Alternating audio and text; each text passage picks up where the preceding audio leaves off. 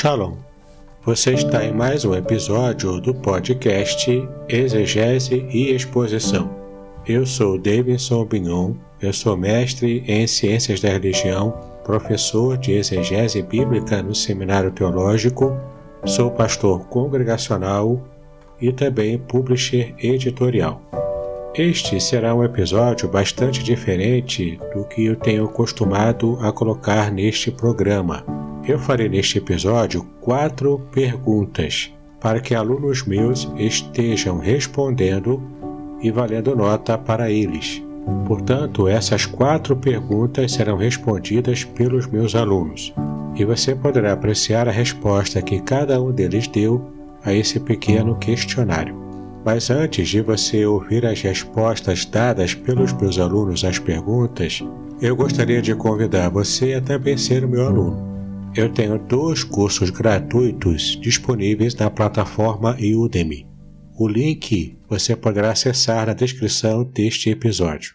Um dos cursos gratuitos é sobre a nova homilética e o outro é sobre estudo bíblico indutivo. Eu tenho a certeza de que você muito aproveitará. Ah, mas o melhor dos meus cursos é Introdução à Exegese Bíblica. Neste curso você terá acesso ao método utilizado pelos profissionais da área para fazer estudos bíblicos profundos e bastante abrangentes. Este é o método simples, com o curso direto, sem rodeios, onde você poderá aprender totalmente online como é, fazer o seu estudo bíblico de um modo muito mais abrangente. Então, conheça esse curso, Introdução à Exegese Bíblica. O link encontra-se disponível na descrição deste episódio. Muito bem, das quatro perguntas que eu fiz, você estará ouvindo agora as respostas dadas pelos meus alunos do seminário. A primeira pergunta é a seguinte: Em sua opinião, o profeta Elias tinha tendência à depressão, justifique. Então você ouvirá agora na sequência as respostas dos alunos Marcelo, Natália e Rosemary. Sendo que Rosemary, esta última, ela é psicóloga. Então você poderá ouvir o que uma psicóloga tem a dizer sobre essa pergunta. Graças a paz, que o Daniel Souza é, está respondendo a pergunta referente a se ele tinha tendências à depressão. Em sequência, irei justificar a minha, a minha resposta. A Bíblia não relata um diagnóstico clínico preciso de Elias, mas existem alguns sintomas clássicos da depressão que o profeta ele apresenta logo após a, a ocasião do, do monte. Em, em especial uma, um, desse, um, um desses sintomas é um sintoma clássico de uma depressão profunda que vai que vai ser resumido vai ser resumido no, no isolamento, na tristeza, em demasia, desânimo e no pensamento suicida pensamento de morte. E assim que ocorre o mandato de, mandado de morte da parte de, de Jezebel a, a Elias, ele se isola, ele sai do, dos arredores da cidade e se isola. E com grande tristeza, no, no, cap, no capítulo 19, no versículo 4, ele, debaixo de um, de um zimbro, ele pede para si a morte. Pede para Deus tomar agora a sua alma. Seria um sintoma clássico uma depressão já agravada, profunda. Em sequência com, com a sua retirada para a caverna, ele fica ali com muito desanimado, tanto que o Senhor envia alimento para ele e mesmo assim ele come e volta a dormir mais uma vez, isso é um, também é um sintoma que, que na psicologia é um agravante de depressão. O sono, o sono ou o excesso de sono, a falta de sono também é caracterizado com a, a depressão. Então, a resposta é sim, em relação às tendências de Elias.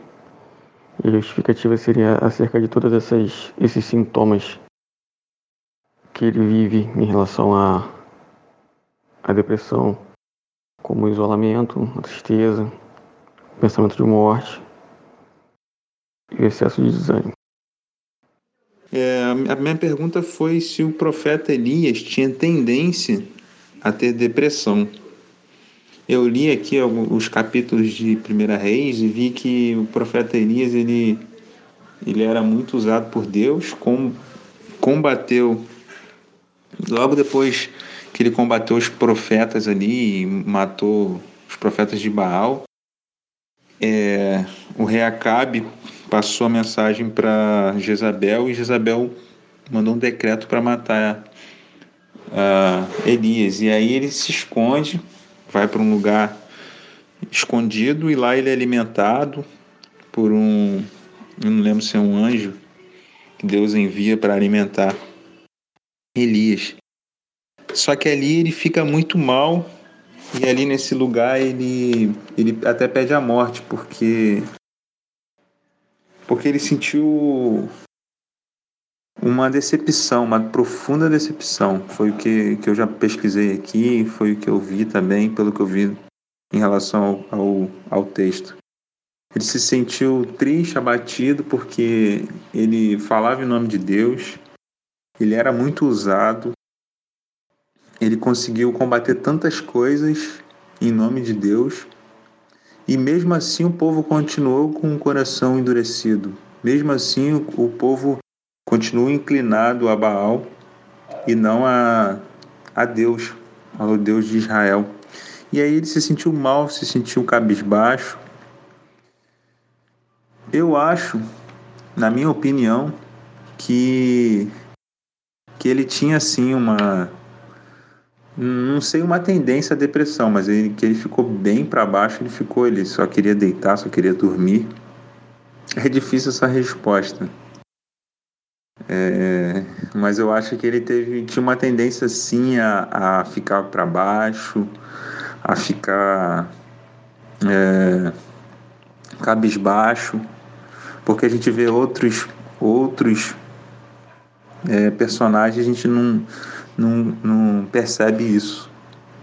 E ele ficou bem, bem mal, até pedindo a morte, né? Porque se ele tivesse, é, se ele tivesse ido se esconder, ele só apenas se esconderia e não pediria a morte. Foi, foi essa visão que eu tive. Então eu acho sim que ele tinha tendência a ter depressão, sim, a ter um, uma crise ou, ou algo do tipo. Aí passando um pouco para os nossos dias, eu nem ia falar isso, mas posso falar também. A gente vê hoje alguns a gente, né, ou alguns líderes que depois de tanta obra, de tanta de, de passar por tanta de, de, fazer tanto pelo reino, tanto pelo evangelho, desanima e, e cai em, em, em momentos assim. Isso é normal, acho que do ser humano. Enfim, eu acho que o profeta Elias tinha isso, mas todo ser humano é pro, propenso a passar por isso. Acho que todos nós podemos passar por uma crise dessa de tristeza, de, de querer nem, nem viver mais, eu acho.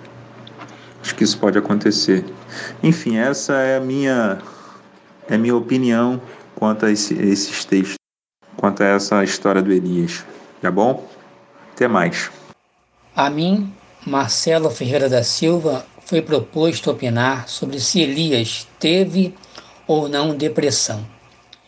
Em linhas gerais, a depressão é uma doença grave que tem por principal sintoma uma tristeza profunda e persistente.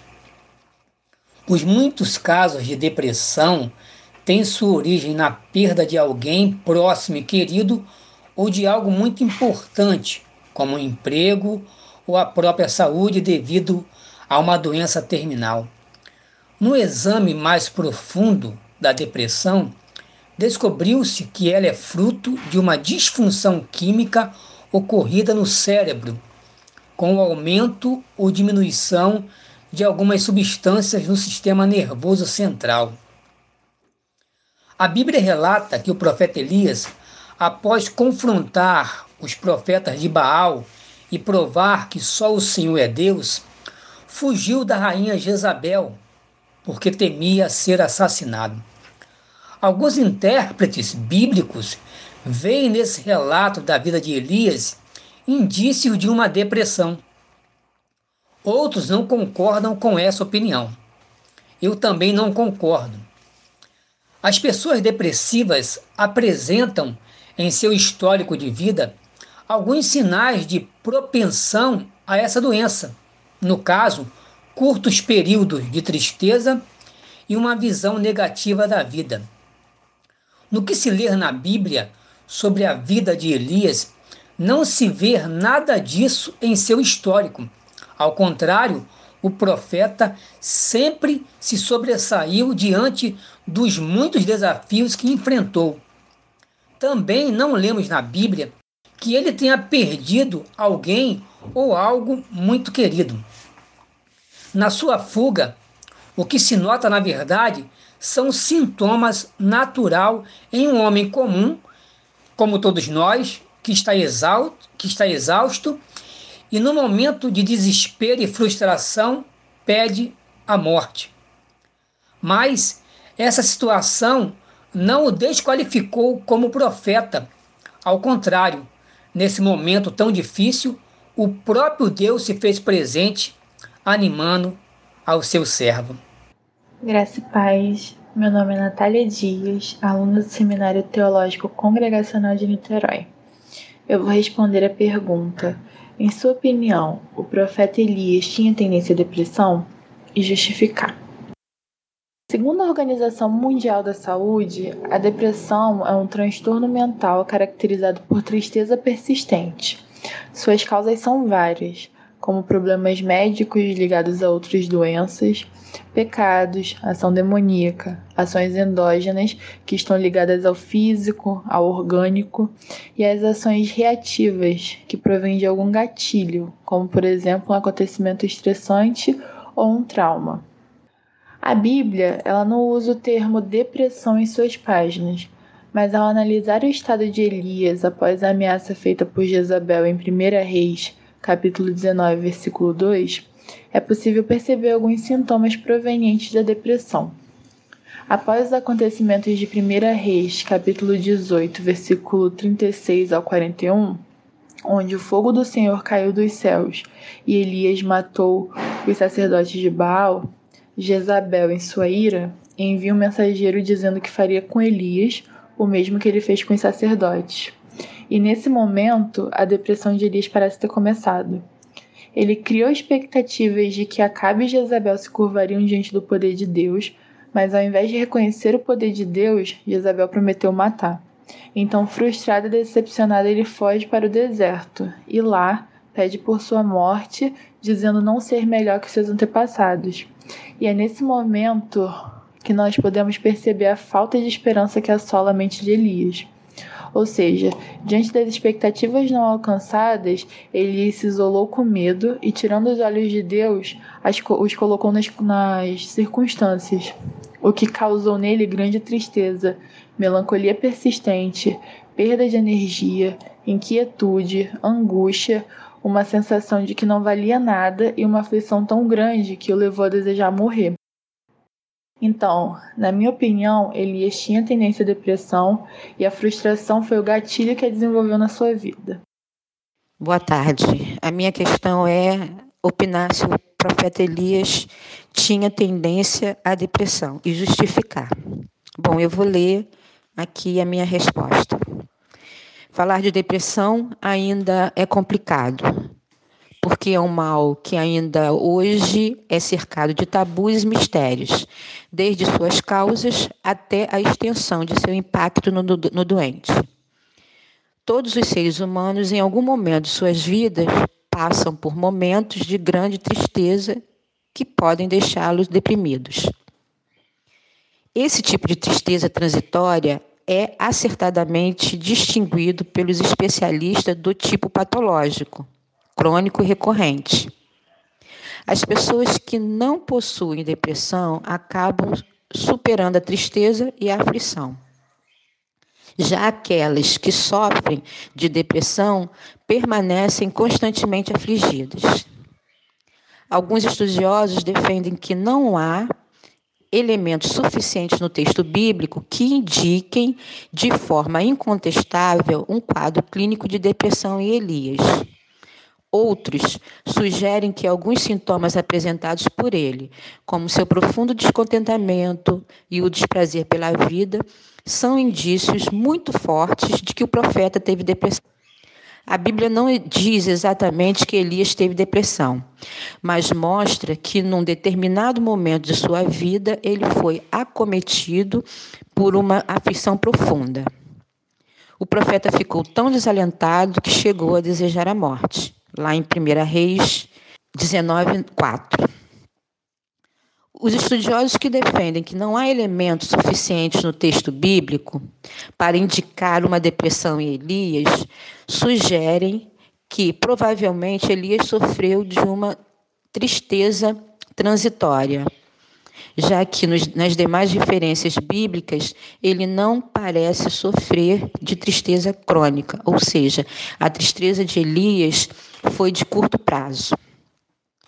Os sinais apresentados por Elias, tais como alteração de comportamento, alteração de humor, alteração de, da autoestima e imagem, indícios de uma alteração no sono, inquietação, pensamentos incessantes, solidão, são sintomas que foram ocasionados pela combinação de fatores gerado pelo momento específico de sua vida. Ou seja, a ameaça e a situação desanimadora do povo de Israel, a idolatria, fizeram com que Elias se sentisse desanimado e triste. Respondendo então à questão, na minha, se na minha opinião o profeta Elias tinha tendência à depressão, eu posso dizer que sim. Pensando em tendência, sim. Posso, podemos conjecturar isso. Agora, Baseado nesse fato específico, não podemos dizer que ele sofria de depressão. Podemos dizer que ele tem uma tendência. Sim, mas sofrer de depressão, não. Só mesmo a ocorrência de vários episódios é, que pode determinar se a pessoa tem uma depressão. Espero ter respondido a pergunta. Muito bem, espero que você tenha gostado das respostas dos meus alunos a essa primeira questão. A segunda pergunta é a seguinte: Em sua opinião, Jó 19, versículo 2 se refere à alma como emoções ou como vida humana? Justifique. Você ouvirá agora as respostas dos alunos Jean e Volney. Graça e paz a todos, aqui é o seminarista Jean. Foi-me dada a responsabilidade para responder a seguinte pergunta. Em sua opinião, Jó 19, verso 2, se refere à alma como emoções ou vida humana? Justifique. Bem, eu vou ler primeiramente o texto, o texto de Jó capítulo 19, verso 2, diz o seguinte: Até quando afligirás a minha alma e me quebrantareis com palavras? Aqui, alma se refere a emoções. A palavra que aparece no texto para a alma é a palavra nefesh. A palavra nefesh, ela se refere a vários significados, como vida, alma, criatura, pessoa, apetite e mente. No caso dessa passagem de Jó, ele está respondendo acusações do seu amigo, Bildade. E no caso, ele está sentindo um sentimento muito grande de tristeza. E para demonstrar esse sentimento de tristeza, ele utiliza essa palavra nefesh, demonstrando tamanha amargura que ele está sentindo em sua alma. Então, no caso, Jó 19, verso 2 é uma referência às emoções que Jó está sentindo respondendo ao seu amigo Bildade. Ou seja, aqui a palavra se refere a emoções. Sou o seminarista Volney. Referente à atividade da P2 do professor Davidson, que me foi colocado para responder em áudio sobre Jó 19.2, em sua opinião, Jó se refere à alma como emoções ou como vida humana? Explique. Bom, no livro de Jó, capítulo 19, podemos ver que a impiedade de seus amigos continua a castigar sua alma. E Jó pergunta: até quando eles continuarão a torturá-lo? Exatamente nesse versículo 12 em questão, é, está escrito da seguinte forma: Até quando afligireis a minha alma e me atormentareis com palavras? Este versículo escrito já expressa uma tristeza profunda baseada em suas emoções, devido a tudo o que acontecera com ele, como está registrado nos capítulos 1 e 2 do seu livro. Assim como está no capítulo e versículo em questão, no Antigo Testamento, a palavra alma em hebraico é nefesh. Indica tratar-se de uma palavra que, além de ter os significados de respiração, garganta, desejo e vida, também a alma, desde que se compreenda por tal expressão o próprio ser humano, em sua situação de necessidade relacionado ao seu corpo. Jó refere-se aqui à alma como emoções em resposta ao seu amigo Bildade. Graça e paz. Muito bem, espero que você tenha também aproveitado as respostas desses alunos. Vamos agora à terceira pergunta. Em Lucas 18, versículos de 1 a 8, por que o juiz Inico não queria atender aquela viúva? Por que a pobre mulher insistia tanto? Justifique a sua resposta. E essas respostas serão muito especiais, porque os dois primeiros alunos, o Luiz Henrique e o Pedro Drummond, são advogados. Eles então responderão sobre essa questão usando um pouco do seu expertise nessa área. E o terceiro aluno que também responderá é o Paulo Fernando Baião. Ele ainda não é pastor, mas ele já está à frente de um trabalho de evangelização em uma pequena congregação local. Luiz Henrique Rodrigues da Silva, o texto que vamos trabalhar encontra-se no Evangelho de Lucas, capítulo 18, versículo de 1 a 8, que trata da parábola do juiz Nico, ou podemos também ser considerada a parábola da viúva persistente ou parábola da mulher persistente. E diante desse texto, temos duas indagações. Por que o juiz Nico não queria atender a viúva? E por que a pobre mulher insistia tanto? É, Para é, começarmos a trabalhar esse texto, precisamos entender por que Cristo, ao trazer essa história para o seu povo, utilizou logo a mulher viúva como exemplo da necessidade de orar sempre. E, e essa mais uma, uma, uma causa é, de perplexidade que era levada ao povo, porque é, grande parte das parábolas de Cristo, Cristo utilizava situações é, adversas e contrárias ao, aos costumes do povo judeu daquela época, exatamente para que o povo deixasse os costumes de lado e realmente é, cumprisse o que determinava a lei. E era exatamente isso que ele queria. Era demonstrar para aquele povo, como exemplo, trazer uma das pessoas mais frágeis da sociedade daquela época, que era viúva. E aqui ele falou viúva, ele não falou mulher casada novamente, porque é, a mulher, quando o marido morria, ela, se não tivesse filhos, ela poderia casar novamente. Era hábito daquela sociedade ela casar com o irmão do marido para que eles pudessem ter filhos e assim dar, é, dar prosseguimento, continuidade à linha sucessória do, do falecido. Entretanto, se ela tivesse filhos, durante a sucessão, ela não herdava qualquer tipo de bens, porque esses bens, a herança, passava diretamente para os filhos ou filhas do falecido. E porventura, é, se não tivessem filhos, ela, era, ela casava com o irmão que recebia toda essa herança. Ou seja, ela ficava completamente desassistida, dependendo ou do novo casamento ou dependendo da ajuda e do sustento dos filhos.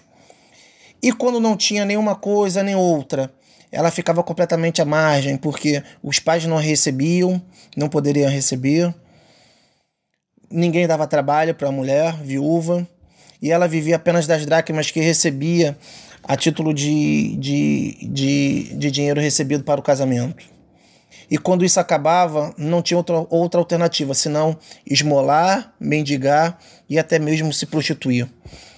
Então Cristo utiliza uma das pessoas mais frágeis da sociedade daquela época, uma mulher que já não tinha voz naquela sociedade machista, uma mulher viúva que não tinha o homem, filhos, pais para poder lhe ajudar no sustento. Contra exatamente um juiz que era um homem da alta sociedade, um homem de alto cargo, um homem representante do governo. E por que que é, o, o juiz Inico não atendia a viúva? Exatamente por causa disso. Porque o texto mostra claramente que esse juiz era um homem egoísta, um homem egocêntrico, um homem que não temia Deus, um homem que não tinha consideração pelas pessoas.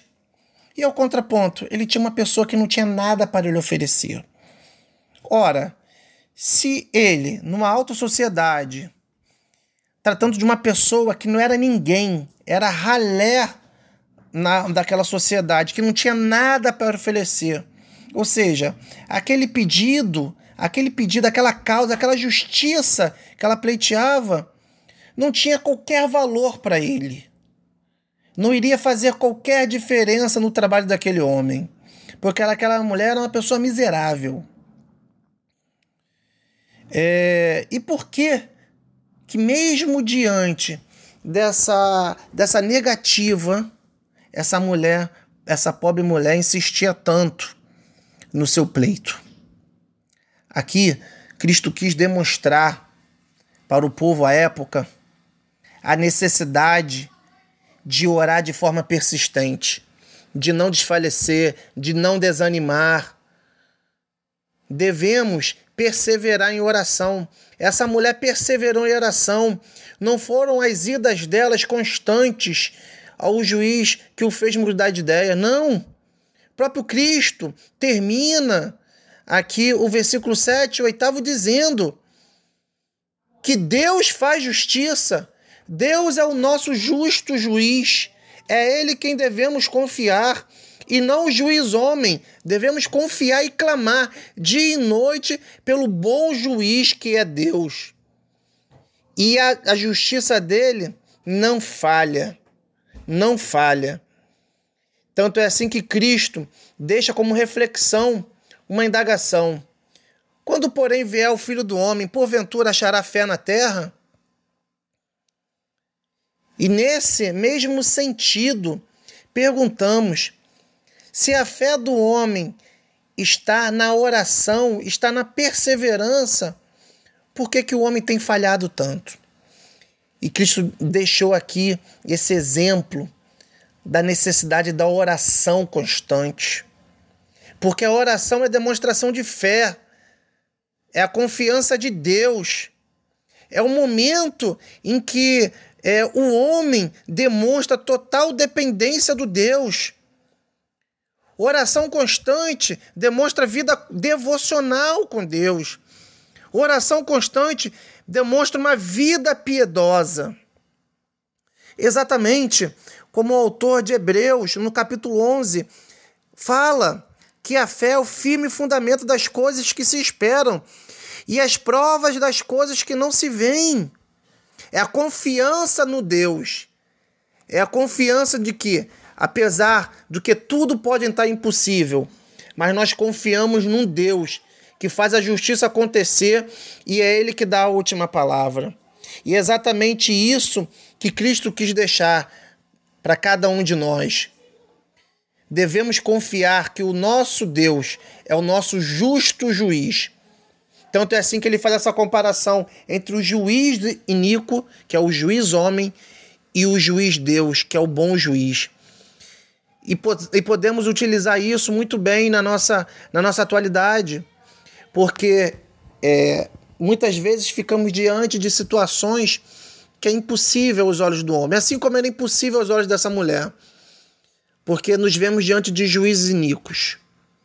Mas nós temos o nosso bom juiz, o nosso juiz fiel, o nosso juiz que honra, que é Deus. Por isso, a oração deve ser persistente, devemos orar sem cessar, como fala Paulo em 1 Tessalonicenses 5,17. Precisamos manter essa prática contínua, porque só assim, porque só assim poderemos ser perseverantes e podemos ser persistentes, crendo na vitória, assim como essa mulher foi. Em Lucas 18, 1 a 8, por que o juiz Inico não queria atender a viúva e por que a pobre mulher insistia tanto? Para responder essa pergunta, é preciso compreender o contexto da parábola, e ele é informado logo no começo do capítulo. Essa parábola ela é colocada para falar sobre o dever do cristão de orar e orar de forma insistente, humilde e diligente. Essa ideia central é que o crente ele tem que perseverar na oração, porque se mesmo homens iníquos podem fazer boas obras morais, quem dirá Deus que cuida dos seus?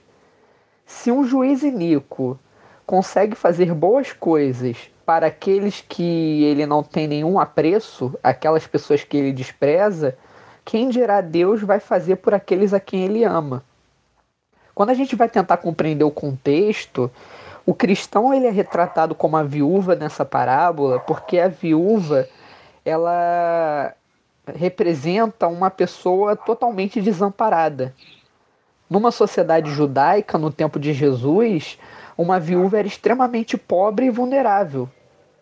Por causa que, por ser uma sociedade patriarcal, a mulher não poderia trabalhar e a herança do marido dela passava diretamente para os seus filhos. Infelizmente, muitas dessas viúvas acabavam se tornando prostitutas depois da viuvez porque não conseguiam auxílio e sustento. E o juiz Inico, ele acaba batendo muito numa figura que a gente vê desde o Antigo Testamento, por exemplo, o profeta Isaías, que denunciava como que os príncipes eles não cuidavam das suas viúvas. Há um dever de justiça social, uma justiça generosa estipulada por Deus, na qual o órfão, o estrangeiro e a viúva eles são considerados vulneráveis e precisam que a sociedade cuide deles e que a sociedade cristã deveria cuidar deles. À semelhança desses príncipes, o juiz retratado aqui, ele faz a justiça de acordo com os interesses pessoais dele. E muitas vezes ele era esses juízes, esses príncipes eram pessoas subornáveis. O juiz é um exemplo de um homem que não era religioso ou compassivo, e assim como a maioria daqueles num contexto real, só queria atender as pessoas a quem interessasse ser atendido. A viúva não tinha nada para oferecer para ele que valesse a pena ele gastar o tempo dele ou que ele desse uma decisão favorável a ela.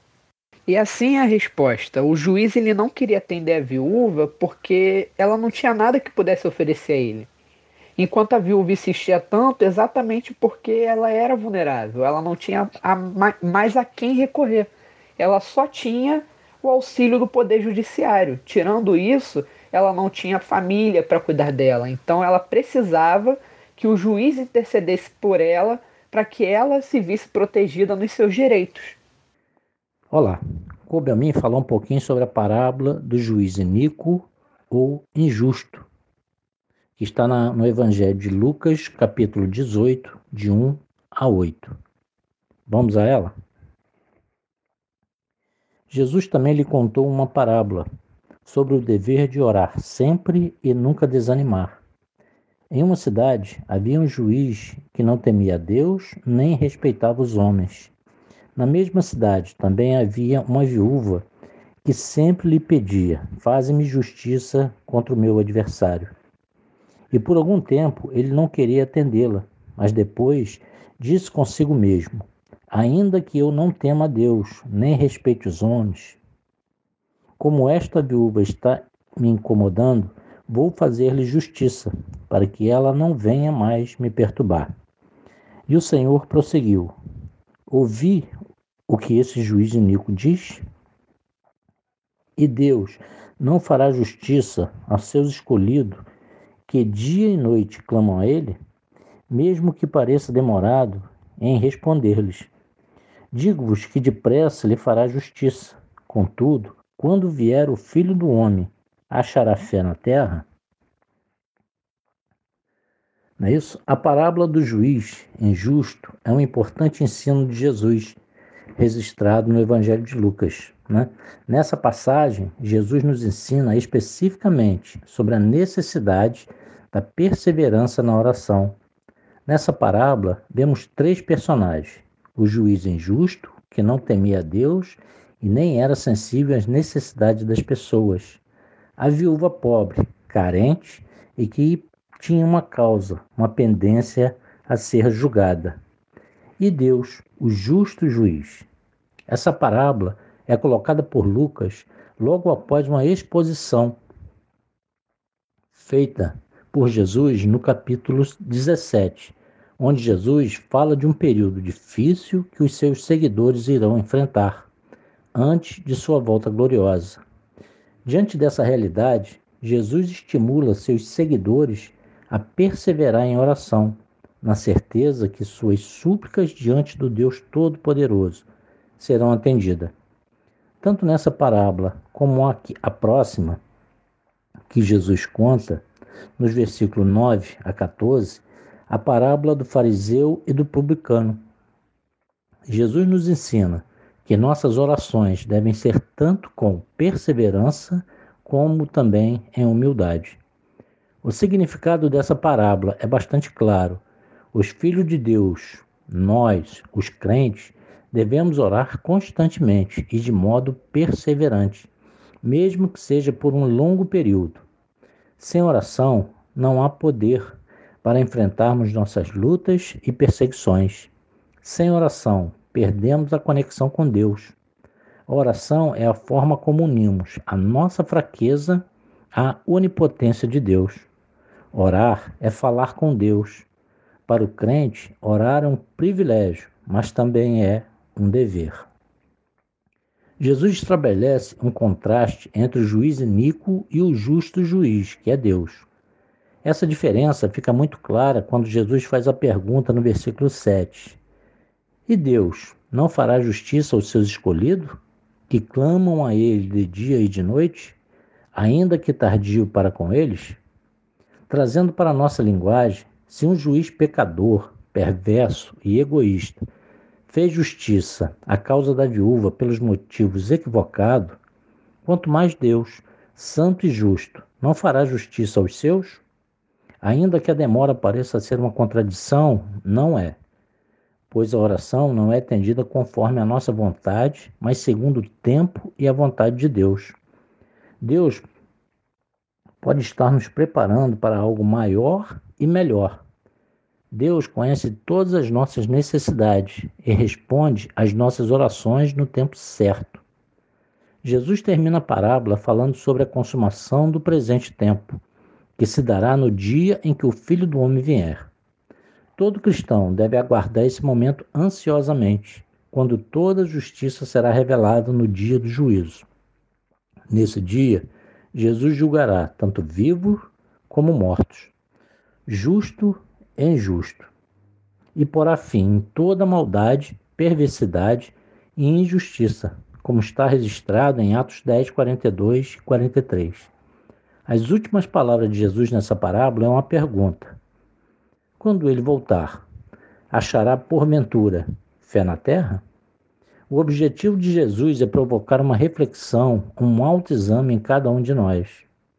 Essa parábola nos ensina que devemos orar com perseverança, que devemos orar constantemente, que devemos orar pelos motivos certos e justos e que a nossa oração será respondida no tempo e na vontade de Deus. Amém? Essas respostas foram maravilhosas, não é verdade? Muito bem, vamos agora para a última pergunta do nosso programa. Qual o significado do texto de Mateus 9,17 à luz da cultura judaica antiga? Justifique. Você agora estará apreciando as respostas de Marco Inácio, Marcos Aurélio e Oswaldino. Eu sou o seminarista Marco Inácio da Costa e minha tarefa é dizer qual o significado do texto de Mateus 9,17 à luz da cultura judaica antiga, justificando. O texto sagrado diz assim: Nem se põe vinho novo em odres velhos. Do contrário, rompem-se os odres derrama-se o vinho e os odres se perdem. Mas põe-se vinho novo em odres novos, e ambos se conservam. Nesta parábola, estamos diante de alguns elementos que vale a pena destacar. O primeiro é o vinho. A maioria do povo de Israel apreciava muito o vinho. Eles fabricavam principalmente o vinho da uva, mas havia também o de romã, de tâmaras e de figos. O de uva era fabricado no início do ano. Depois faziam também outros tipos. Os judeus produziam vinho tinto. Como não existe um termo para designar vinho branco, é possível que existisse apenas o tinto. Muitos deles viam essa bebida como uma dádiva de Deus. Alguns rabis criam que Deus mesmo havia ensinado a Noé o segredo de fabricação do vinho. As uvas eram colhidas na vinha e deixadas expostas ao sol durante algum tempo para secar um pouco. Com isso, elevava-se o teor de açúcar da fruta. Depois, eles as colocavam em grandes tanques, onde as esmagavam com os pés descalços. Para se equilibrar, os pisadores de uvas costumavam segurar-se numa corda suspensa acima da cabeça e faziam o serviço cantando e gritando. O suco da uva escorria para um tanque menor, onde ficava depositado durante um mês e meio para fermentar. Depois de pronto, era colocado em talhas de pedra. O segundo elemento são os odres. Eles refere-se a recipientes de couro, uma espécie de bornal feito de couro de cabra, em que a parte grosseira ficava para o lado de dentro. Se os odres fossem velhos, o vinho novo ao fermentar poderia rasgar o couro por causa da força da expansão dos gases. Os dois símbolos supracitados querem ensinar a mesma coisa. Não podemos misturar o velho sistema religioso praticado no Antigo Testamento com o novo sistema praticado no Novo Testamento que se caracteriza por uma religião marcada pela alegria, livre de formalidades, ensinada por Cristo. O antigo sistema religioso se caracterizava pela tristeza e pela humildade, e o jejum era uma justa lembrança ou símbolo dessa espécie de religião. E essa forma não deve ser confundida com a livre expressão da nova forma, para que não lhe sirva de obstáculo.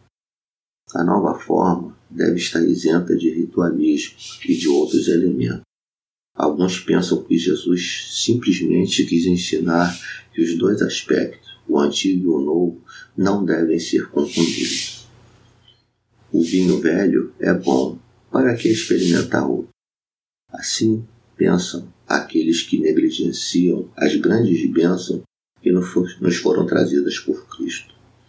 Para os tais, a antiga economia é suficientemente boa e eles não têm desejo algum de experimentar a nova. Um preconceito dessa natureza tem tirado de muitas pessoas as abundantes bênçãos da vida eterna que Jesus Cristo oferece. O vinho novo é ativo, dotado de características fortes, expansivas. Assim sendo, um odre velho, depois de usado e ressecado, por ser frágil e quebradiço, não podia mais ser usado para guardar vinho novo, pois arrebentaria. Esses são símbolos instrutivos que expressam as diferenças entre a nova religião de Jesus e a antiga religião do Antigo Testamento. A nova é viva, expansiva, livre de cerimônias. A antiga era sobrecarregada de tradições e formalidades, sendo-lhe impossível expandir-se para conter a nova. Olá, Pastor Davidson. Que a graça e a paz de Jesus estejam permanentemente sobre sua vida, sobre seu lar, sobre sua casa. Eu vou estar atendendo aqui o pedido do trabalho que foi solicitado pelo Senhor. Vou falar sobre o texto de Mateus 9,17, que é o momento que Jesus é interrogado acerca do, Jesus, acerca do jejum. Ele é interrogado pelo, por algumas pessoas que perguntaram a ele o porquê que os discípulos de João jejuavam e os fariseus também jejuavam. Eles fazem essa pergunta de forma direta para Jesus e o Senhor Jesus dá uma resposta um tanto quanto apropriada para eles. Visto que é, era um momento onde a fé imperfeita questionava o poder perfeito.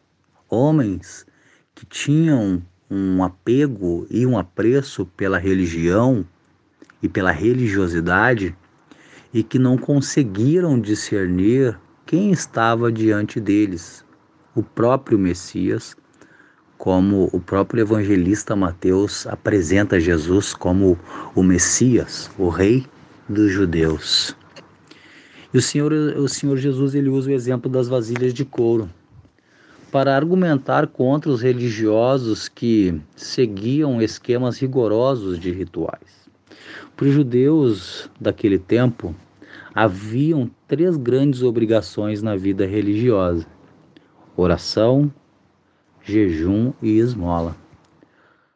Para os judeus, qualquer coisa que parecesse transgressão das práticas religiosas era jus de punição e castigo. E ao perceberem que Jesus não jejuava, eles questionaram, eles contestaram o comportamento do Senhor Jesus. Então o Senhor Jesus usa o exemplo dos odres de vinho, uma realidade bastante conhecida naquele tempo. Na antiguidade usava-se os odres de couro novo para armazenar o vinho. Não é como nos dias atuais, em barris. Normalmente barris de barris de madeira. Eram usados odres de couro, vasilhas de couro.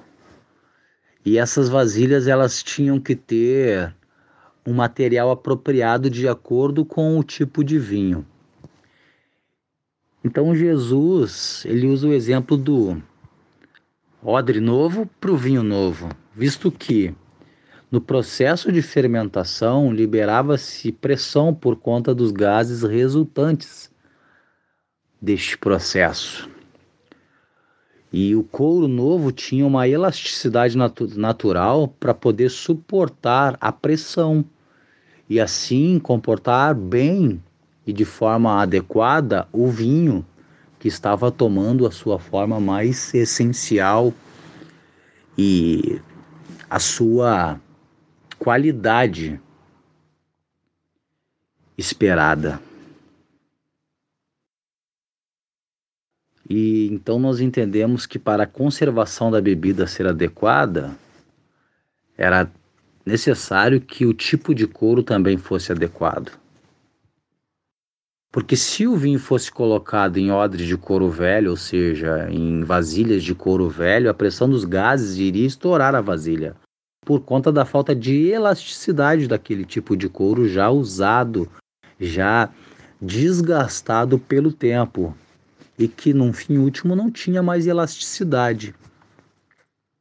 A ortodoxia rígida, sem qualquer piedade, não é compatível com a vontade de Deus. E era isso que Jesus queria ensinar. Jesus tinha uma nova concepção de religião. Ele era a própria religião. Ele era o único que verdadeiramente poderia religar, reconciliar o homem com Deus. E baseado nessa abordagem, eu entendo que nós muitas vezes somos como os judeus daquela época, nós temos resistência, muita resistência a ideias novas, a concepções novas, a conceitos novos. Muitas vezes ficamos apegados de forma exacerbada ao velho, ao convencional, ao tradicional não que a tradição não seja boa, mas o tradicionalismo sim pode ser extremamente nocivo. Nós temos que procurar buscar em Deus, compreender qual o verdadeiro propósito, qual a verdadeira intenção do Senhor para conosco. Nossas mentes precisam ter elasticidade suficiente para aceitar essa verdade. E a verdade é que Jesus, a graça de Deus manifestada em Jesus Cristo, ela é suficiente para que tenhamos uma vida abundante, uma vida plena, de acordo com o querer do Senhor. Então é isso que eu posso concluir. Que o Senhor ele é suficiente, ele basta. O Senhor Jesus estando afixado em nossos corações, ele é suficiente para as nossas vidas, ele é suficiente para o ser humano. Não importam os rituais, os ritos, os credos, não importa nada o que façamos se nós não fizermos de coração para Deus em Cristo Jesus. Temos que reconhecer que Jesus é aquele que nos garante a vida eterna em Deus. Eu fico por aqui, pastorzão. Mais uma vez, muito obrigado. Deus abençoe. A paz de Cristo, irmãos. Meu nome é Oswaldino Rodrigues. Eu sou aluno do Seminário Teológico Congregacional de Niterói. Eu venho, através deste áudio, responder uma pergunta feita pelo reverendo Davidson, que é a seguinte: qual é o significado no Evangelho de Mateus, a, a, capítulo 9, versículo 17, à luz da cultura judaica antiga. O texto, em sua íntegra, nos diz o seguinte: Não se deita vinho novo em odres velhos. Aliás, rompem-se os odres e entorna-se o vinho, e os odres estragam-se, mas deita-se vinho novo em odres novos, e assim ambos se conservam. O que de fato era um odre? Um odre não era um vaso de barro ou coisa parecida. Um odre era constituído ou feito de pele de um animal, sendo este animal um carneiro ou uma ovelha, que logo ao ser degolado tinha suas entranhas removidas, e após ter suas entranhas tiradas, esse o couro deste animal era colocado para ser curtido e depois costuravam suas patas de modo a torná-lo uma bolsa fechada. E sendo assim, estava pronto para uso. O odre servia para colocar água ou vinho, e o seu couro ajudava a manter o líquido em uma temperatura muito agradável, pois naquele deserto fazia aproximadamente 40 graus de calor na sombra.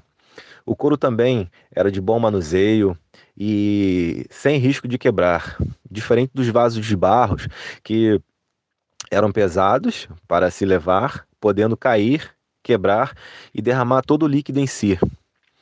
Mas havia também uma situação em que os homens no deserto deveriam ficar muito atentos. Havia um grande detalhe. O detalhe era que o odre ficava velho. Este era o grande detalhe. O odre ficava velho. O vinho novo que Jesus faz referência era um vinho não fermentado.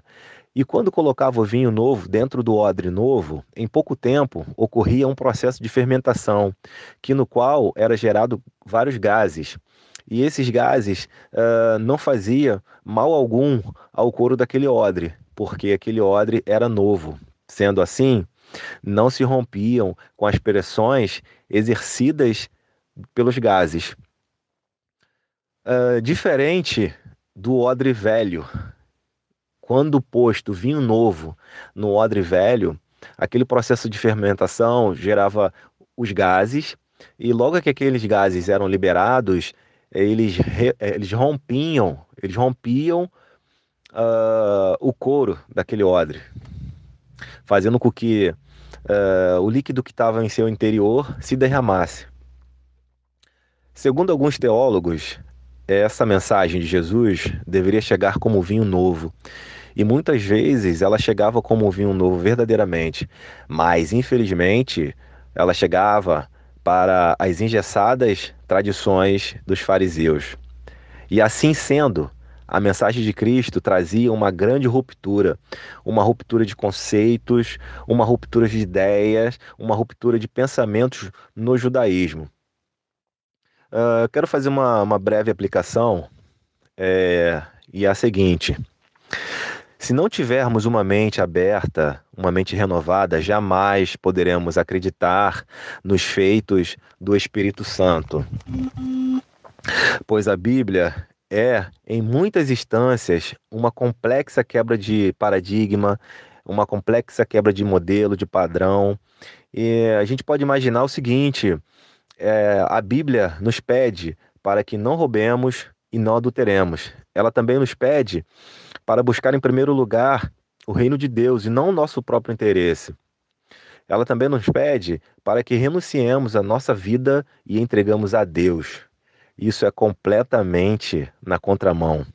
Vai na contramão de tudo, tudo, de muitas teologias e teorias atuais. Eu quero deixar aqui um ponto para a reflexão dos irmãos.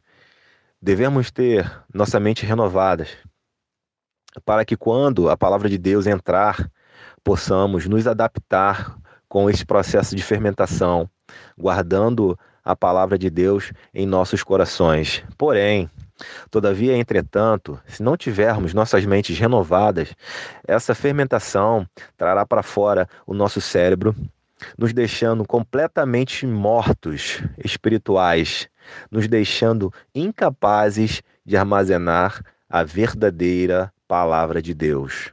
Amém.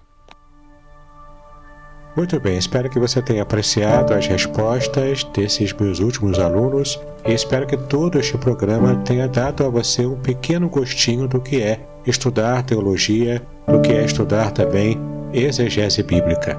Então, muito obrigado pela sua atenção até agora. Paz e bênçãos sobre a sua vida.